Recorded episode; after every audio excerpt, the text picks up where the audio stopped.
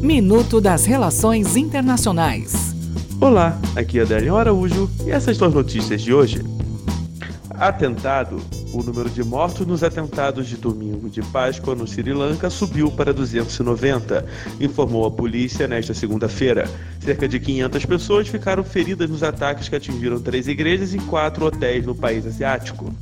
Petróleo iraniano. A Casa Branca informou em comunicado que o presidente dos Estados Unidos, Donald Trump, decidiu não renovar em maio as isenções que permitem a importadores comprar petróleo do Irã. Privacidade.